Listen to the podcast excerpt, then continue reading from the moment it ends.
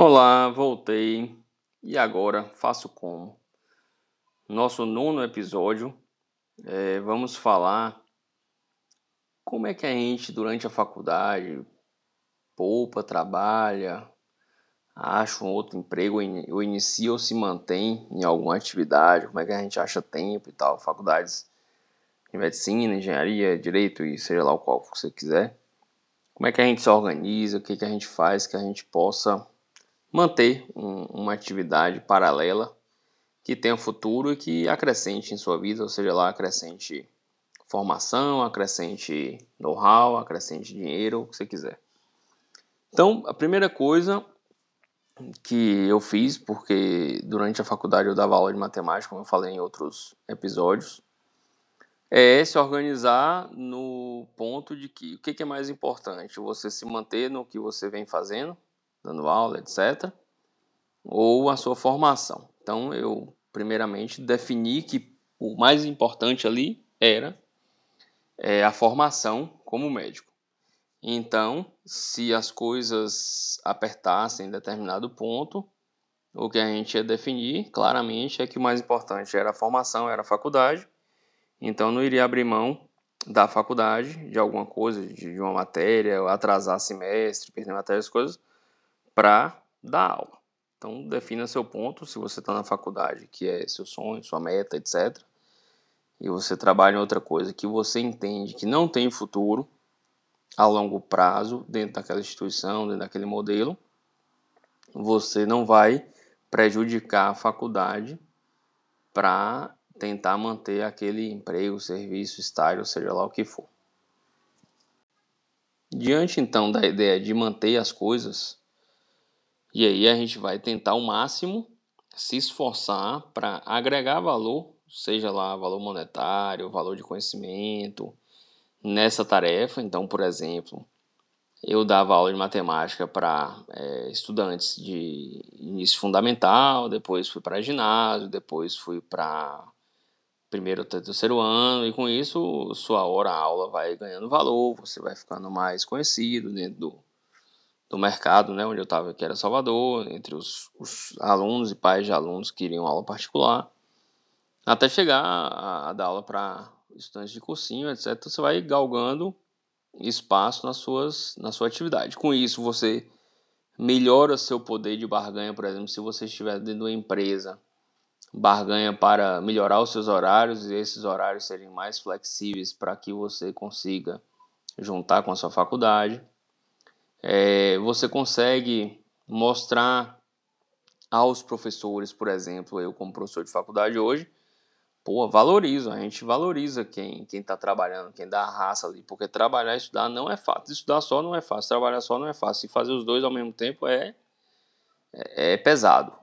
Então a gente valoriza, quando vê que o cara não está embromando, não está usando, porque tem aquele que usa o, o serviço fora da faculdade, para tentar passar a ideia de esforçado, tentar criar algumas brechas para que o professor pegue mais leve com ele, para que não seja tão cobrado, isso aí fora de cogitação. O cara sempre se dá mal, pelo menos comigo normalmente dá para perceber o jeitinho de um que é realmente esforçado e quer ali se virar, tem família para sustentar, já não é mais só um estudante, o cara desenvolveu família, tem família, tem tem curso, boleto para pagar. É, e aquele outro que fala que tem outra atividade, ou que tem outra atividade que é bem maleável, mas ele fala que não é, para tentar ganhar algumas, algumas coisas aí na, dentro da faculdade. Então, a primeira coisa, definiu o objetivo, definiu, definiu e, e tentou ser melhor no que você faz. Então, você consegue melhorar os seus horários. Na minha faculdade, a gente tinha um grupo de amigos muito grande, então sempre que eu precisava, tinha alguém para cobrir, um horário para trocar. A gente, acho que eu nunca precisei pegar um horário ruim porque ninguém queria trocar ou ninguém podia cobrir, etc. Então, pelo menos na faculdade de medicina, a gente tem muitas atividades, você pode trocar horário, pode trocar de grupo.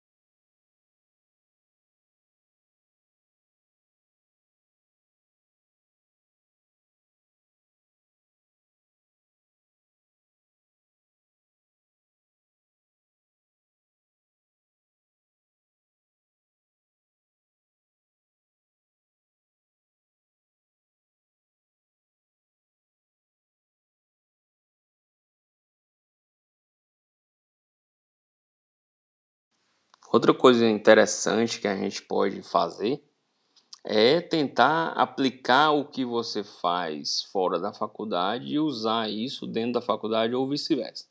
Então a gente tem colegas que é, eram dentistas e faziam faculdade. É, a gente tem aluno que é farmacêutico e faz faculdade de medicina. A gente tem aluno que é economista e faz direito. Então você tenta é, utilizar o que você tem de experiência na sua área que não são áreas iguais, mas tem coisas que você pode levar de uma área para outra. Se você é dentista e está fazendo faculdade de medicina, você tem um conhecimento grande em relação aos estudantes de relação interpessoal, atendimento ao cliente, é, modus operandi de um consultório. É, se você sai de administração, contabilidade, economia para direito ou vice-versa, você tem uma experiência. Experiência é uma coisa importantíssima e que só se ganha com o tempo, não tem é, matéria de experiência, né? A cumprir minha matéria seis meses experiência, agora eu sou experiente. É com o tempo, isso é difícil de acreditar. Quando eu era adolescente, eu também não acreditava em meu pai, no meu avô, nem nada disso. Mas a gente vai ficando velho e assim é uma coisa que faz uma diferença brutal, é experiência. Então, se você faz uma coisa fora, você está ganhando experiência. Isso é muito valorizado, fora e dentro da faculdade, de qualquer coisa. Então, tentar linkar as coisas é muito interessante. É, se você está numa residência é, de, um, de uma especialidade e resolveu fazer outra, você tem uma experiência grande na outra. Não é, você não saiu de anestesia e foi para é, clínica médica, ou saiu de clínica médica e foi para cirurgia. Não interessa se as áreas são diferentes. Você criou uma, uma expertise você tem mais experiência, mais bagagem do que quem entrou verdão lá, saiu da faculdade entrou na residência espe especificamente. Então, é, ou valorize as coisas que você faz fora da faculdade é, para a vida. Assim, experiência com coisas diferentes são coisas muito interessantes de serem levadas na bagagem. Então é isso. Acho que, resumindo aí para a gente passar a parte 2 desse podcast, é ter um objetivo claro em sua mente, se você quer aquela faculdade como seu objetivo primário, ou se você quer a sua outra atividade como seu objetivo primário. Não dá, não leve jamais as coisas com equilíbrios iguais. Vai dar errado. Vai cair na dúvida, fica para lá e para cá, para lá, sambando de um lado para o outro. Vai dar errado. Deixe claro o que, que você quer para sua vida. Você quer faculdade ou quer trabalho? quer o estágio, é mais importante, de tal profissão, ou você quer a faculdade de tal. Então, deixe claro o seu objetivo. Se vire para fazer as coisas andarem melhor com o tempo. Não tem que ser ruim o tempo inteiro, não tem que ser bagunçado o tempo inteiro, não tem que ficar correndo de um lado para o outro o tempo inteiro. E tente fazer links de experiências que se agreguem, que você possa usar da faculdade no trabalho ou no estágio, do estágio do trabalho na faculdade. Passando para o segundo ponto, e tudo a ver com experiência, falar um pouquinho do impacto que tem aí mais, bem mais, né, para a faculdade de, de medicina, o impacto que tem do, do, do primeiro óbito, da primeira morte de um paciente que você esteja acompanhando no internato, no estágio ou na residência. Então, é, é uma coisa muito nítida tem manuais, tem livros de cuidados paliativos, tem livros sobre a morte, vários.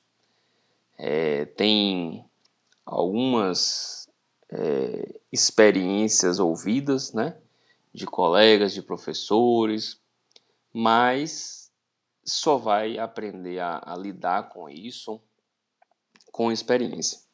É difícil aprender lendo, é impossível. Eu não vou falar impossível, porque cada um com suas ideias e suas é, habilidades. Mas eu acho muito, muito, muito difícil aprender com leituras, histórias. Você pode começar a ter uma noção, uma leve noção. Mas lidar com a morte no seu primeiro, primeiro paciente, em outros pacientes, é uma coisa que depende muito, muito, muito da experiência da experiência que você carrega de como você lida com a morte de seus entes queridos e familiares e como você foi criado é, na ideia de entender a morte. Então, vem muito antes da faculdade. Das suas experiências primárias, de se é que você teve algum, algum ente querido ou próximo que veio a falecer. E depois disso, de como você lida com, com a faculdade, como você entende o processo de morrer, como você entende a ideia do que é morrer, é, de como ficam os familiares, se você entende qual o seu papel como médico, que está muito, muito, muito além de passar remédio, no meu entender, muito além de, do que passar remédio então, se você entende essas coisas todas, você vai ter uma visão é, completamente diferente de Maria vai ter completamente diferente de João, de José, porque está imbuído aí muitas experiências, experiências antes da faculdade, experiências durante a faculdade e depois da faculdade. A gente não acostuma com a morte, pelo menos eu estou há quase perto de completar 40 anos, a gente não acostuma com morte de paciente, não existe acostumar com, com perder paciente, acostumar com, com morte. É, e nunca conheci nenhum colega é, que venha falar, ah, tô acostumado a perder o paciente, tô de boa. Não, não. Então esquece esse negócio de acostumar. E não é para acostumar. Tenha medo do médico que, sei lá, disser que está acostumado com a morte de seus pacientes. Mas é, você vai buscando ferramentas para lidar melhor com isso. Realmente, o primeiro paciente é traumático. Creio que todo estudante lembra do seu primeiro paciente que veio a falecer. É, lembra do sentimento de culpa, de impotência. Eu penso hoje que se o paciente estiver bem assistido, é, o sentimento de impotência é maior do que de, de culpa, né? É impotência de, de sermos humanos. A gente não vai é, resolver as questões dos pacientes em muitas, muitas formas, questões de, de impedir ou não de ir a óbito. Mas entendo que durante o, o, período que você acompanha o paciente, que você o vê, que você o atende, você pode melhorar muito essa passagem, esse período antes do óbito tanto para o paciente quanto para os entes queridos que o acompanham, familiares ou não. É muito interessante é, leituras a respeito, se você é, é da Faculdade de Medicina, leituras muito interessantes que vou citar aqui para vocês. Os primeiros são de Ana Cláudia Quintana, A Morte é um Dia que Vale a Pena Viver, livro belíssimo, fantástico, de uma paliativista aqui do Brasil, famosérrima. Histórias Lindas de Morrer, também dela. Os dois fantásticos, com a visão maravilhosa. É, o Último Sopro de Vida, de Paul Kalanich, é uma autobiografia de um neurocirurgião até os seus últimos momentos, e o final é contado pela esposa e é, o homem em busca de um sentido ou simplesmente em busca de sentido, tem, depende da tradução, depende da editora, de Viktor Frankl, um psiquiatra que viveu algum tempo nos campos de concentração. É, tem mais coisa para ler, esses quatro livros são bastante impactantes para para qualquer ser humano, mas é importante para o estudante de medicina ter alguma vivência. É, e só vai melhorar a, o trato com, com o momento, que é um momento bem difícil, impossível dizer que acostuma, é difícil dizer que tira de letra. Para mim, até hoje, é difícil. Você tenta confortar a família no, no, na melhor forma. Então, o que melhora com o tempo é é, são as atitudes naquele momento se tornam mais mais habituais no sentido de evitar palavras é, desconfortáveis, ter atitudes é, indevidas, saber realmente se portar com compaixão, é, transmitindo paz, transmitindo afeto à família, mas de forma firme no sentido de ajudar. É um momento em que um bilhão de sentimentos vem na, na família de forma geral. É, é, saudade, tristeza, preocupação com burocracia, perdidos no sentido de medo de, de a doença ser transmitida, é um bocado de coisa que, que, que passa na cabeça. Então, ter serenidade para tentar é, acalmar é, todos na melhor forma possível, sabendo que é, por mais que você faça as coisas direitinho, é, você não vai agregar ou desagregar. O importante é não desagregar mais a situação do que já é triste, né? é não piorar, já está indo num bom caminho.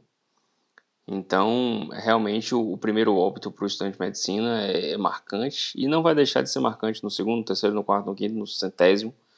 Dificilmente vai se acostumar, dificilmente vai tirar de letra. Mas experiência é uma coisa importantíssima nesse cenário é, vivenciem o que vocês possam vivenciar. Acho que foi semana passada retrasada, uma interna perdeu um paciente e saiu lá no, no final, assim, porque ia começar a minha visita na enfermaria. E eu falei, volta lá e fica lá. Vivencie o que você puder vivenciar, porque vai aprender muito mais do que aqui na visita. É, é um momento que pequenos detalhes ao longo do tempo vão, vão fazer você ter uma visão melhor da, da questão. Pessoal, obrigado mais uma vez por estarem aí participando, curtindo, mandando mensagem, cobrando, que era para sair esse no final de semana, mas eu falei, eu estava sem espírito para gravar. E aí é melhor fazer, tentar fazer bem feito do que gravar por gravar. Faço isso muito por prazer mesmo. É, esse ficou mais filosófico do que técnico, mas acho que valeu a pena. Eu vou tentar sempre é, juntar duas coisas aí, é, muita filosofia e tal, com questões técnicas das áreas de, de trabalho e faculdade. Muito obrigado mesmo, um grande abraço e até a próxima.